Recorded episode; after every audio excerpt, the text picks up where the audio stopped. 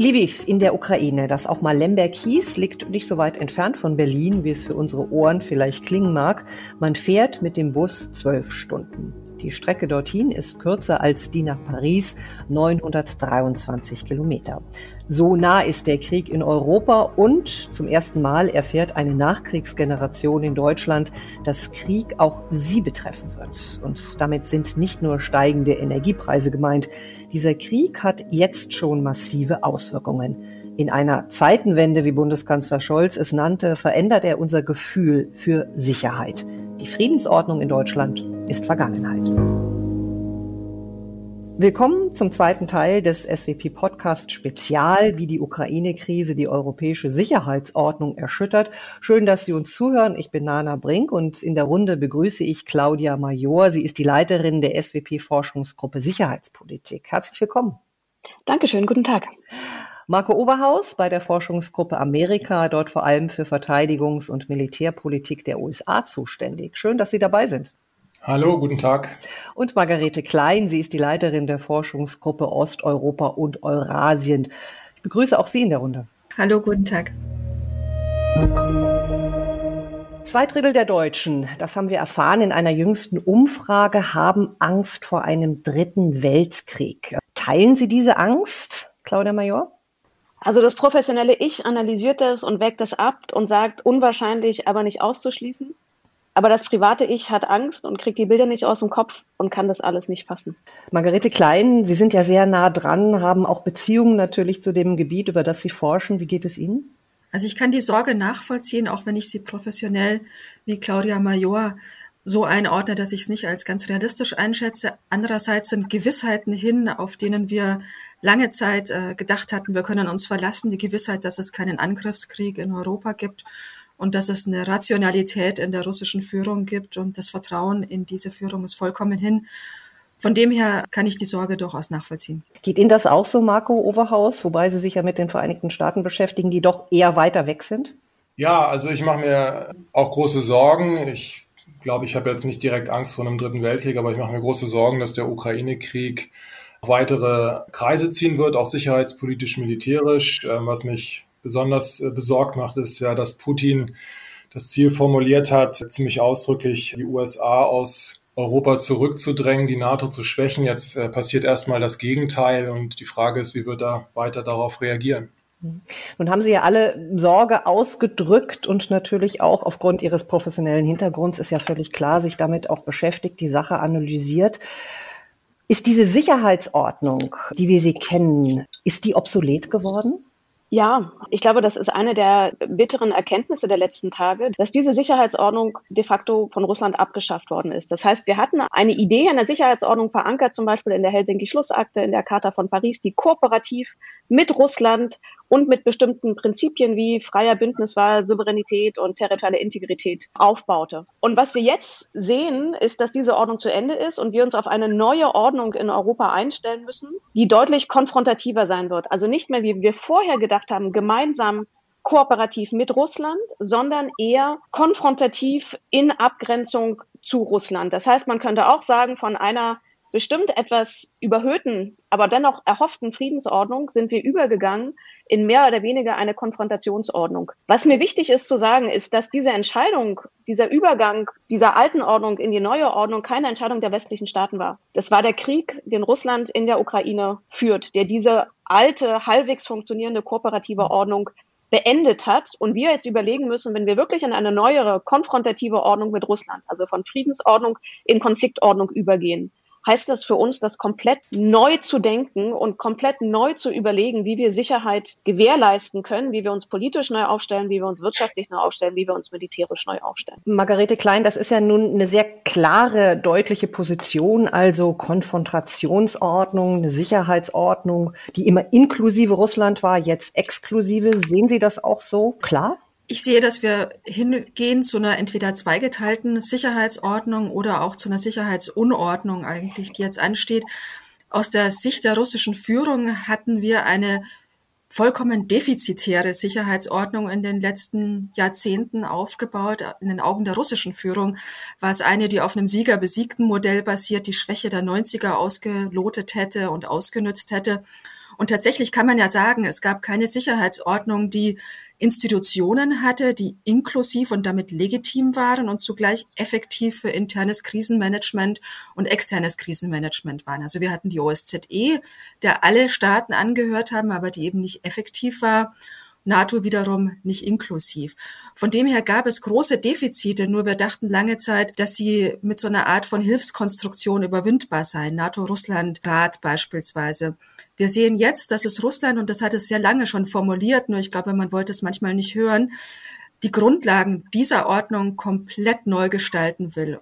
Und, und das ist wirklich äh, das Erschreckende, eben mit militärischer Gewalt und nicht auf dem Verhandlungswege. Nun gehen wir mal zu dem anderen großen Player, nämlich den Vereinigten Staaten, Marco Overhaus. Sind die da auch überrascht worden oder sehen die das auch, so wie Claudia es äh, Major es formuliert hat, dass wir eine komplett neue Ordnung haben? Oder ist die Sicht der Amerikaner doch dann nochmal eine andere? Ja, die Amerikaner sind natürlich äh, immer sehr realistisch gewesen und diesen Wandel, den wir jetzt sehen, hin zu einer konfrontativeren Ordnung, äh, der zeichnete sich in den USA eigentlich schon so ab 2015 ab, also noch unter der Obama-Präsidentschaft. Da wurde dann in den Strategiedokumenten der Amerikaner schon sehr viel gesprochen über neue Großmachtkonfrontationen mit Russland, vor allen Dingen aber auch natürlich mit Blick auf China. Also so ganz überraschend ist das für die USA nicht, aber sicherlich die Wucht und die Schnelligkeit, mit der das jetzt passiert, die alte Ordnung über den Haufen geworfen wird, das ist auch für die Amerikaner, ähm, glaube ich, schwer zu verdauen. Wichtig ist ja auch nochmal zum Stichwort europäische Sicherheitsordnung dass wir nicht vergessen sollten als Europäer, dass natürlich die USA als Sicherheitsgarant, jedenfalls aus Sicht der EU und der europäischen NATO-Partner,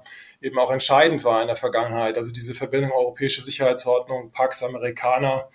Äh, in den letzten Jahren haben sich die militärischen Kräfteverhältnisse sehr stark verschoben äh, zugunsten Russlands und Chinas. Wirtschaftlich gab es äh, Kräfteverschiebungen von den USA in Richtung China und all das wirft natürlich die Frage auf, inwiefern die USA überhaupt noch die Macht haben, also sozusagen auch dauerhaft eine solche Rolle zu spielen, die sie in der Vergangenheit hatten. Ich würde ganz gerne noch ergänzen, die Vorstellung, dass wir so eine stabile Sicherheitsordnung hatten, die lässt sich ja auch dahingehend ähm, als Fake oder als, als falsche Wahrnahme darlegen, dass wir tatsächlich schon seit 2014 einen Krieg in der Ukraine haben. Jetzt ist es einfach von der Größe und von dem Umfang her ein neuer Krieg, aber der Krieg war de facto immer da. Und dass wir gerade im postsowjetischen Raum eine ganze Reihe an ungelösten Konflikten hatten, die immer wieder eskaliert, deeskaliert sind. Also die Vorstellung einer Friedensordnung, die stabil war, wie sie ja manchmal so jetzt als Zeitenwende und ist es ja auch, aber es gab schon viele Punkte, die vorher in diesem Raum eben überhaupt nicht äh, nach Frieden ausgesehen haben. Ich glaube, das ist ein wichtiger Punkt, dass die Ordnung schon lange defizitär war oder auch von Russland als defizitär wahrgenommen wurde, dass aber das Bewusstsein in den meisten westlichen Staaten dafür nicht da war. Dass es im gewissen Maße auch eine, vielleicht ist es hart, das zu sagen, aber auch eine gewisse Verweigerungshaltung gab, diese ganzen Sachen, Georgien 2008, Intervention Russlands auch mit militärischen Mitteln in Syrien. Es gab ja genug Beispiele, aber daraus wirklich die Schlussfolgerungen zu ziehen, fiel vielen europäischen Staaten schwer, weil es natürlich gehießen hätte, dass man sämtliche Grundannahmen in Frage stellt, Fehler anerkennt und dann die Ableitungen trifft. Das ist ja genau die Frage, vor der wir jetzt stehen. Wenn wir sagen, wir haben jetzt tatsächlich eine konfrontativere Ordnung, die wieder mehr auf sozusagen Schutz und Verteidigung auch abhebt, kommen daraus große politische und letztlich auch finanzielle und militärische Forderungen auf uns zu. So ganz banale Sachen, also nicht banal, aber sozusagen Schlussfolgerung, wie sollen wir in Zukunft unsere Resilienz verstärken, also kritische Infrastrukturen, wie können wir die höheren Militärausgaben, wo kriegen wir die her, wie können wir das machen. Das heißt, ich glaube, das Anerkennen, dass eine Ordnung nicht funktioniert oder dass Russland deutlich aggressiver auftritt, hat immer Folgen. Und vor diesen Folgen haben wir uns, glaube ich, in Europa nicht alle Staaten, die Polen und die Balten haben immer darauf hingewiesen, ähm, auch lange gedrückt. Das müssen wir, glaube ich, auch anerkennen. Das mhm. gehört mit dazu. Ich glaube, bevor wir nochmal wirklich genauer besprechen, weil jetzt sind wir an einem ganz entscheidenden Punkt der Sicherheitsunordnung und was da auf uns zukommt, möchte ich vielleicht nochmal ausloten, was denn wirklich so eine Bedrohung, ein Bedrohungsszenario. Ich weiß, viele hören das irgendwie nicht gerne und wir wollen hier auch nicht Ängste schüren, aber trotzdem muss man ja mal genau hingucken. Was könnte denn passieren? Also ich glaube, es gibt ein Eskalationspotenzial auf verschiedenen Ebenen. Es könnte beispielsweise sein, dass äh, Freiwillige in die Ukraine gehen, um zu kämpfen aus verschiedenen NATO-Staaten, dass sie dort in russische Gefangenschaft kommen, Bilder eine Wirkung erzeugen, einen größeren Druck, sich entweder zu engagieren oder zu nicht zu engagieren. Auch die Frage von Waffenlieferungen hat ein Eskalationspotenzial, auch wenn sie sicherlich richtig ist, aber die Waffen müssen ins Land kommen, die Transporte können beschossen werden. Was passiert mit möglicherweise mit Flugzeugen? Die müssen irgendwo starten. Dann müssen wir uns auf Bilder einstellen, die eine psychologische Wirkung haben werden, Gräueltaten möglicherweise, die moralischen Druck erzeugen werden. Ähm, das sind Dinge, die, die ein Eskalationspotenzial haben. Und dann, glaube ich, darf man nicht ausschließen, dass es auch Punkte gibt, die unsere Sicherheit existenziell bedrohen werden. Beispielsweise der Beschuss oder die mögliche Zerstörung von Atomanlagen, also von Nuklearenergieanlagen, die dann tatsächlich eine unmittelbare Bedrohung für uns hätten. Was wäre in so einem Fall? Das wäre dann nicht sozusagen nur mittelbar, sondern eine unmittelbare Bedrohung. Und über all diese Dinge ergibt sich doch durchaus eine Eskalationsgefahr. Vielleicht kann ich da noch kurz ergänzen. Es gibt auch das, was man im militärischen Bereich die unintended escalation, also die ungeplante Eskalation nennt. Beispielsweise, wenn ein Flugzeug den Luftraum, ein russisches Flugzeug beispielsweise den westlichen Luftraum verletzen würde, nicht geplant. Oder wenn Beschuss auf NATO-Territorium erfolgt. Und dann ist die Frage, wie man in solchen nicht intendierten, nicht geplanten Eskalationen in der Lage ist, aufzuklären. Es gibt da Notfallkanäle zwischen einzelnen NATO-Staaten und Russland. Die Frage ist immer, wie man in solchen Krisensituationen reagiert. Von NATO-Seiten und von Seiten der Alliierten ist sehr klar gemacht worden, dass es kein Interesse an einer Eskalation gibt. Und wir müssen angesichts der Entwicklung der letzten Tage auch sagen, dass man eine bewusste Eskalation nicht ausschließen kann. Und wir haben vor allen Dingen in den letzten Tagen gelernt, dass vieles, was wir eigentlich für unmöglich hielten, jetzt doch möglich geworden sind. Genau, Sachen, die man genau nie für möglich gehalten hätte. Ich meine, wenn wir uns die Amerikaner angucken und äh, ich Präsident Biden ja richtig verstanden habe, hat er schon gesagt, sowas wie eine No-Fly-Zone über der Ukraine, das findet nicht statt. Es wird kein Involvement, keine Involvierung von ähm, NATO und auch amerikanischen Truppen geben, Marco Overhaus. Fürchtet man von Seiten der Amerikaner auch, dass so etwas aus dem Ruder läuft?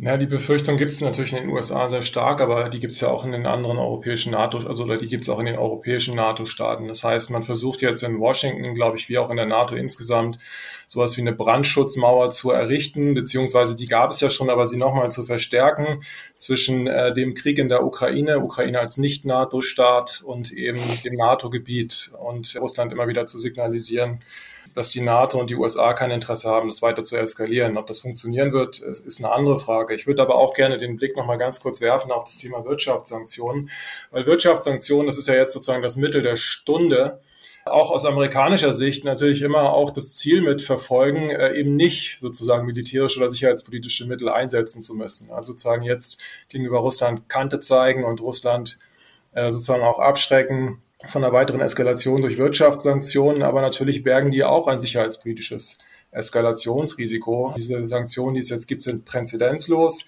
Wir wissen noch nicht, wie Russland darauf mittelfristig reagieren wird. Und wir wissen auch noch nicht genau, welche wirtschaftlichen Konsequenzen die Sanktionen eigentlich für uns haben werden. Ich glaube, das ist ein wichtiger Punkt und ich glaube, man muss ihn einordnen in das Denken Russlands über Kriegsführung. Und wenn wir uns das ansehen, was in den letzten Jahren geschrieben wurde über den Krieg neuen Typs in Russland, dann ist es einer, der schon längst vom Westen gegenüber Russland geführt wird, mit, mit nicht militärischen Mitteln, beispielsweise wirtschaftlichem Druck, Informationsführung und so weiter.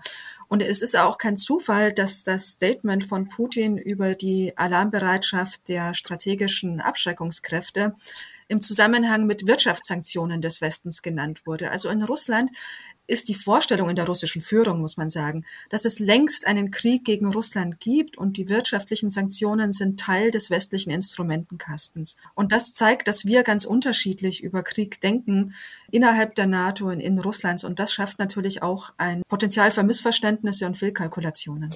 Da würde ich gerne nochmal einhaken. Habe ich Sie richtig verstanden? Haben wir dann einen unterschiedlichen Sicherheitsbegriff? Im Westen Absolut. und im Osten? Ja, bitte. Absolut. In der russischen Führung ist nationale Sicherheit de facto gleichgesetzt mit Regimesicherheit.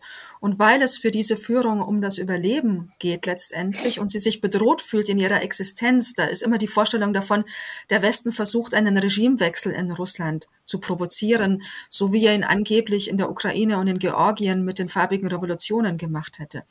Und diese Vorstellung, dass man existenziell bedroht sei und dass der Westen mit allen Mitteln, die er hätte, versucht, einen Regimewechsel durchzusetzen, ist ein ganz anderer Sicherheitsbegriff als der der westlichen Staaten, der auf nationaler Sicherheit beruht. Und das schafft auch Potenzial für Missverständnisse und Fehlkalkulationen. Claudia Major, ich wollte noch mal Ihr Argument von vorhin aufgreifen, wo Sie gesagt haben, wir haben uns im Westen vielleicht auch zu lange oder wir haben im Westen nicht genau genug hingeguckt. Auch in Sachen Sicherheit haben wir uns da auch Illusionen hingegeben oder quasi Sicherheit mit Frieden vielleicht verwechselt? Ich glaube, dass im Prinzip der Ansatz, den Deutschland lange verfolgt hat, nämlich zu sagen, dass Sicherheit immer die Kombination von Dialog und Abschreckung ist, nach der alten Formel von Mell von 1967, dass der Ansatz richtig ist und dass der auch, so schwer es uns fallen wird, in Zukunft der richtige Ansatz sein wird. Idee dahinter ist zu sagen, dass man sozusagen Verteidigung und Abschreckung sicherstellen muss, aber nur Verteidigung und Abschreckung sicherzustellen ohne Dialog wäre de facto eskalatorisch.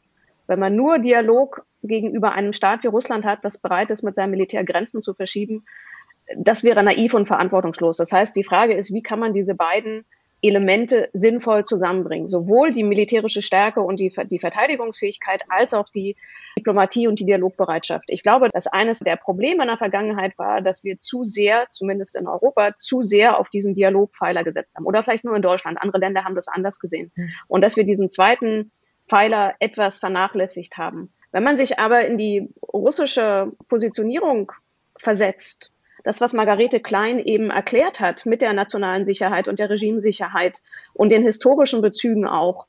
Und das Ziel Russlands ist, die Kontrolle über die Ukraine zu erlangen und sie de facto in einen Vasallenstaat zu verwandeln. Dann ist Militär ein Mittel, was dabei hilft. Das mag aus unserer Sicht überhaupt nicht nachvollziehbar und überhaupt nicht rational sein.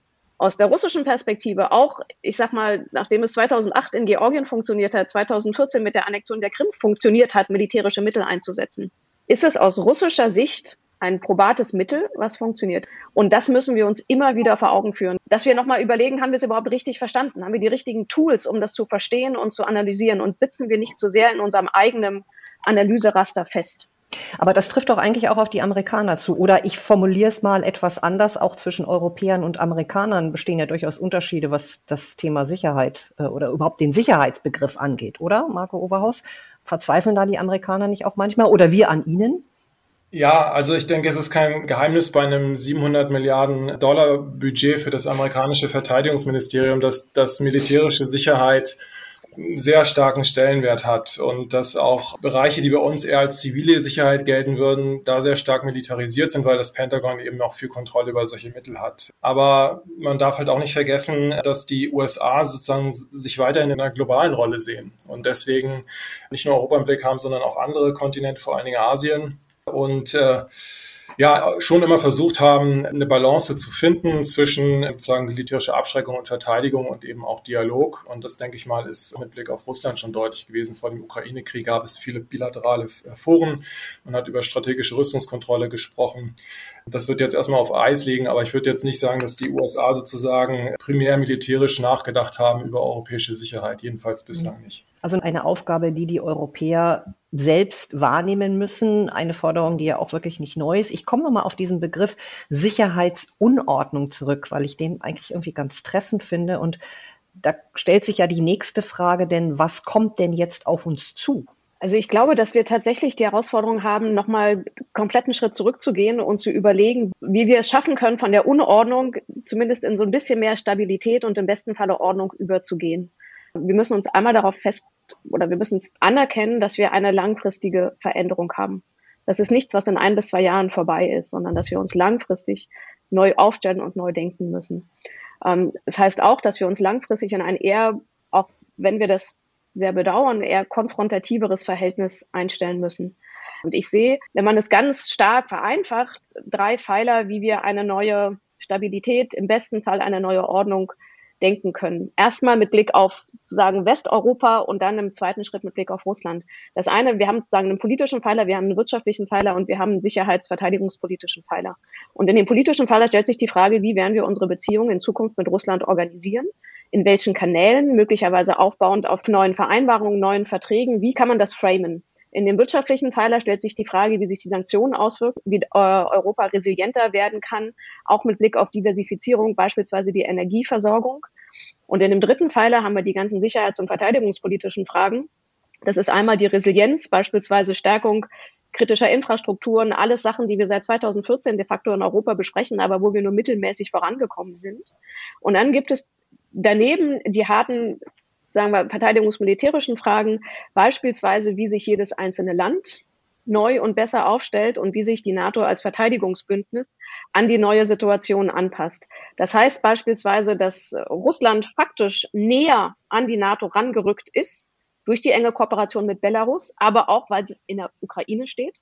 Was heißt das für die NATO-Verteidigungspläne? Was heißt das für die Aufstellung der NATO an der Grenze zu den Krisengebieten? Denn wenn sie als, sag mal jetzt, Lebensversicherung ihrer Aufgabe nachkommen will, muss sie sich de facto anders aufstellen. Das heißt, wir haben auch so ein bisschen so ein Shift, so eine Veränderung von einem bislang Idee auf Abschreckung hin zur Verteidigung. Abschreckung ist de facto das Signal an das Gegenüber, Russland, zu sagen, ein Angriff lohnt sich nicht, weil die Kosten größer sein werden als der Gewinn. Und jetzt muss man auch mehr in die Richtung von Verteidigung denken. Das heißt, gegen mögliche Angriffe gewappnet zu sein. Das heißt, wir haben eine riesengroße Denkaufgabe erstmal noch vor uns, wie man die Unordnung in Stabilität und Ordnung überführen kann. Und dabei müssen wir viele Grundannahmen, die wir vorher hatten, hm. überdenken.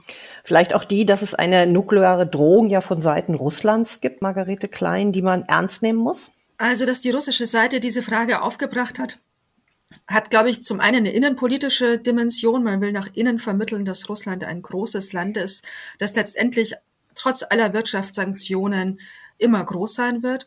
Nach außen ist aber die Nonchalance, mit der über dieses Thema gesprochen wird, tatsächlich etwas, was durchaus Sorgen erregen kann.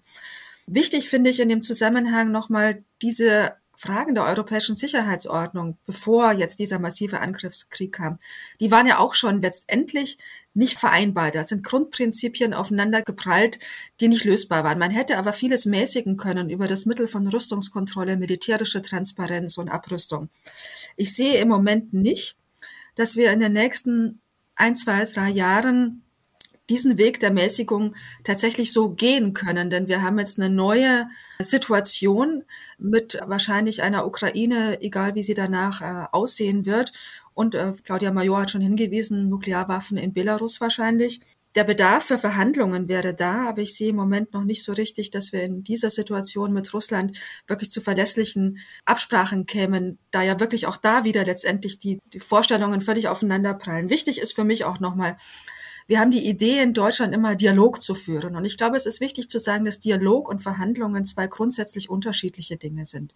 Dialog bedeutet, wir sprechen so lange, bis Interpretationsunterschiede quasi vergehen, weil man den anderen verstehen würde, quasi von selbst.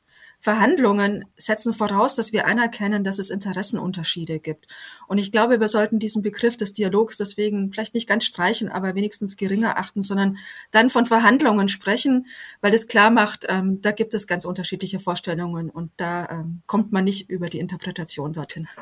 Ja, ich würde gerne noch äh, zwei Punkte kurz ansprechen. Einen kurzfristigen, einen längerfristigen. Das kurzfristige, ich glaube, vieles hängt jetzt auch davon ab, wie es sozusagen in der Ukraine weitergeht. Also das heißt, was passiert oder wie kommt jetzt sozusagen Russland in der Ukraine voran, beziehungsweise wie wird sich die Lage da weiterentwickeln? Also wird das so eine Art Tschetschenien in groß und lang, wo sich sozusagen Russland lange festbeißen wird? Oder wird es Russland gelingen, die Ukraine äh, relativ schnell, in Anführungszeichen natürlich gesetzt, äh, zu befrieden, um, um sich dann sozusagen auf seine nächsten Ziele zu konzentrieren? Ich glaube, das wird auch sehr stark bestimmen, die sicherheitspolitische Agenda Deutschlands und anderer europäischer Staaten in den nächsten Wochen und Monaten. Also das finde ich jetzt erstmal die, die kurzfristige Frage, die ganz entscheidend ist. Und äh, auf längere Sicht würde ich einfach gerne jetzt auch als jemand, der sozusagen die USA im Blick hat, nochmal kurz darauf hinweisen. Wir haben jetzt natürlich einen sehr stark auf Europa fokussierten Blick, ähm, aber ich würde darauf hinweisen wollen, dass sich der Rest der Welt natürlich auch weiter dreht und dass diese Erosionsprozesse in der europäischen Sicherheitsordnung, die wir auch schon jetzt beschrieben haben, im Rest der Welt auch präsent sind. Ja, also im April 2019 haben sich die USA noch veranlasst gesehen, 14.000 äh, Truppen in den Persischen Golf zu verlagern. Äh, Straße von Taiwan, das Verhältnis China, südchinesisches Meer. Also all das geht ja jetzt, das hält ja jetzt nicht an, weil sozusagen Russland die Ukraine überfallen hat. Und das ist mit Blick auf die USA sehr wichtig, Was sich natürlich in Washington nicht verändern wird, ist dieser strategische Fokus auf China. China ist äh, die, die strategische Bedrohung weiterhin. Das äh, ändert sich jetzt auch nicht, trotz dieser sicherheitspolitischen Hinwendung nach Europa. Sowas wie ein zweites Nixon geht nach China wird es, glaube ich, nicht geben. Es ist jetzt auch schon deutlich geworden, dass auch führende amerikanische Politikerinnen und Politiker deutlich gemacht haben, auch in dieser Situation bleibt China unser Fokus. Und ich glaube, das ist etwas, das wir sozusagen auch in Europa nicht aus dem Blick verlieren sollten und spricht wahrscheinlich dafür, was auch Claudia Merior gesagt hat, dass wir uns trotz allem auch in Europa weiterhin sehr stark, ja, wir müssen äh, für unsere Sicherheit ein Stück weit selbst sorgen. Die USA haben auch andere Baustellen. Ich glaube, das ist ein ganz wichtiger Punkt, weil nämlich damit, dass sozusagen die, die alte Frage, die wir seit Jahren besprochen haben, wie eigenständig kann Europa eigentlich sein, sollte es sein oder will es sein im militärischen Bereich, mit voller Brutalität nochmal auf den Tisch kommt. Der Krieg momentan zeigt noch einmal mehr, wie stark die Europäer im Verteidigungsbereich von den USA abhängig sind. Einerseits, was die politische Führung angeht, zweitens, was die ganze konventionelle Unterstützung angeht, also mit konventionell meine ich alles vom Schiff bis zum Panzer bis zu den Flugzeugen, auch Aufklärung, also die Augen und Ohren beispielsweise in der militärischen Operation. Und der dritte Bereich ist die nukleare Abschreckung, das heißt der Schirm, den die Amerikaner über Europa spannen. In all den dreien Bereichen ist die Abhängigkeit von den USA enorm groß. Und das merkt man in einer Krise, die jetzt viele Europäer als existenziell empfinden, umso mehr. Wenn man aber gleichzeitig, wie Marco Oberhaus eben ausgeführt hat, weiß, dass die Amerikaner die große strategische Ebene nicht vergessen, wird dieses Drama der Abhängigkeit noch mal viel deutlicher. Aus europäischer Sicht brauchen wir die amerikanische Unterstützung, den amerikanischen Schutz umso mehr, können davon ausgehen, dass die Amerikaner sich langfristig trotzdem wegorientieren. Und gleichzeitig wissen die Europäer, selbst wenn wir jetzt enorm viel, ich rede mal nur von dem Bereich Verteidigung, es gibt ja noch andere Bereiche, nur in den Bereich Verteidigung investieren, wird eine bessere Handlungsfähigkeit der Europäer erst in vielen, vielen Jahren greifbar sein. Selbst wenn die Bundeswehr jetzt Geld, viel mehr Geld kriegt, also beispielsweise zwei Prozent Verteidigungshaushalt. Wir sind jetzt bei 50 Milliarden, zwei Prozent Verteidigungshaushalt. Von der Wirtschaftskraft wären etwa 75 Milliarden.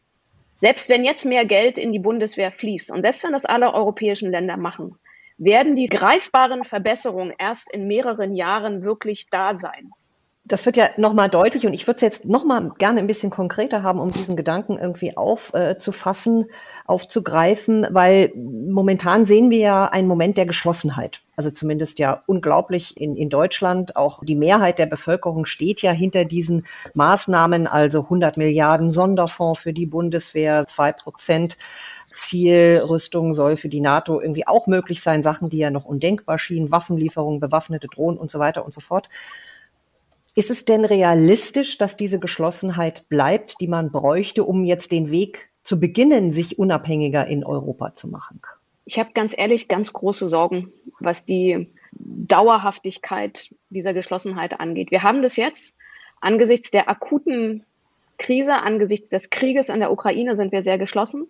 Meine Sorge ist, dass es irgendwann eine Fatigue einsetzen wird über einen längeren Zeitraum, dass der Druck von außen verschwindet, dann kommen die Frage der Verteilungskämpfe. Das heißt, geht das Geld jetzt eher in, in den Klimaschutz, geht das Geld eher in die Verteidigung? Und meine Sorge ist, dass sehr schnell die alten Differenzen wieder aufbrechen. Und zwar sowohl in Deutschland, also bei uns im politischen Bereich, als auch auf europäischer Ebene, wo sich gerade die Europäer gut verstehen als auch im transatlantischen. Das heißt, meine Sorge ist, dass diese drei Geschlossenheiten, die wir haben, deutsch, europäisch, transatlantisch, dass die sehr schnell wieder aufbrechen und dann die ganzen Unterschiede, wie halten wir es mit Russland, wie halten wir es mit den USA, wie halten wir es mit dem Militär, ist Rechtsstaatlichkeit wirklich so wichtig oder nicht, dass das alles wieder hochkommt.